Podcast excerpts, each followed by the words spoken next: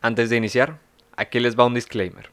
Las ideas discutidas en este podcast no reflejan las opiniones de los presentadores. Hola, les doy la bienvenida a nuestro podcast Aperon.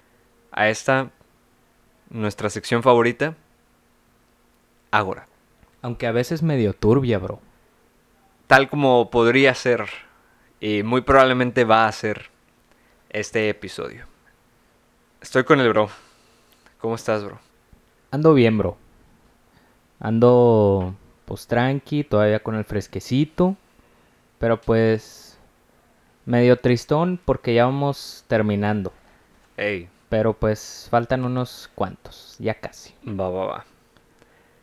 En este episodio discutiremos la vigésimo cuarta idea de Aristóteles según la línea del tiempo que, pues, oigan, ya se la saben, ahí está en la descripción. Ahí está.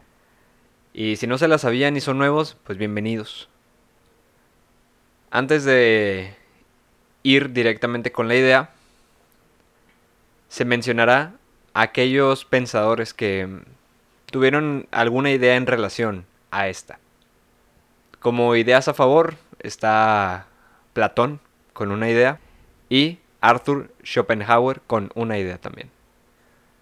En ideas en contra tenemos una de Mary Wollstonecraft, dos de John Stuart Mill y dos de Simone de Beauvoir. La vigésimo cuarta idea de Aristóteles dice algo así. El varón es por naturaleza superior y la mujer inferior. El varón gobernante y la mujer súbdita. Gracias por escuchar. Está cabrón. Ey, Sí, pues una idea muy relacionada a su contexto. Contexto que duraría otros 18 siglos más o nada más. Otros 20 o Ey. 22 siglos más. Y pues todavía, pero por algunos psicópatas. ey, Me parece interesante y no sabía que en, el, in- en la palabra inglés del inglés subject también refería a súbdito o súbdita. Yo conocía subject como Materia. materia. Y en un sentido escolar como, pues sí, una materia de la escuela. Un, un curso, por así decirlo, un ciclo. Con respecto a la idea, pues cabe mencionar que estamos completamente en desacuerdo. y pues la- las cosas van cambiando. Sí. Temas culturales. Claro. Sí, muy. Muy curioso.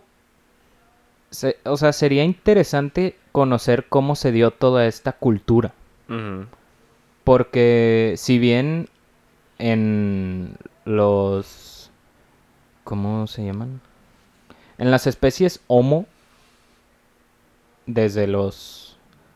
Los neandertales, los Homo erectus, todas estas especies de hu- humanos, que no sé bien con qué palabra clasificarlas, pues el hombre se dedicaba más que nada a la caza y bueno, a la casa con Z, y las mujeres se dedicaban a la crianza y el cuidado de... a no la so- casa con ese. Exactamente, o sea, al hogar y por lo tanto también a los hijos, tanto a los niños como las niñas.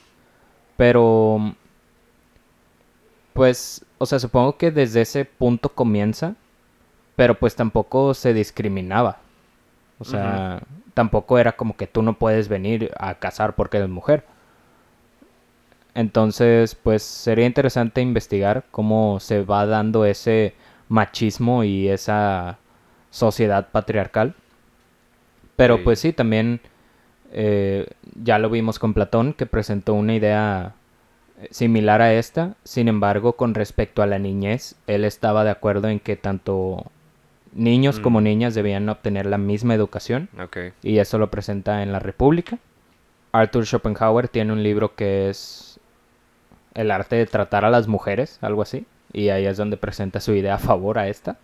Y pues claro está Simone de Beauvoir y mm, Mary Wollstonecraft y pues no sabía que también Stuart Mill estaba pues no sé si Stuart Mill a favor del movimiento feminista que estaban haciendo en su época, también con Wollstonecraft, pero mm, pues igual y eran ideas similares a las de Platón de que debían obtener la misma educación.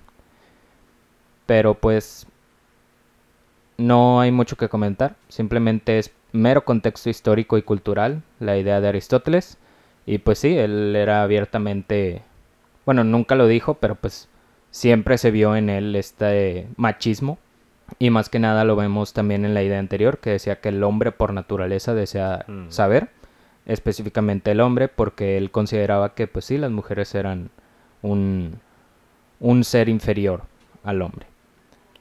Pero, pues, algo que comentar al respecto, bro. Gracias por escuchar. Nos escuchamos en la siguiente idea. Sobres.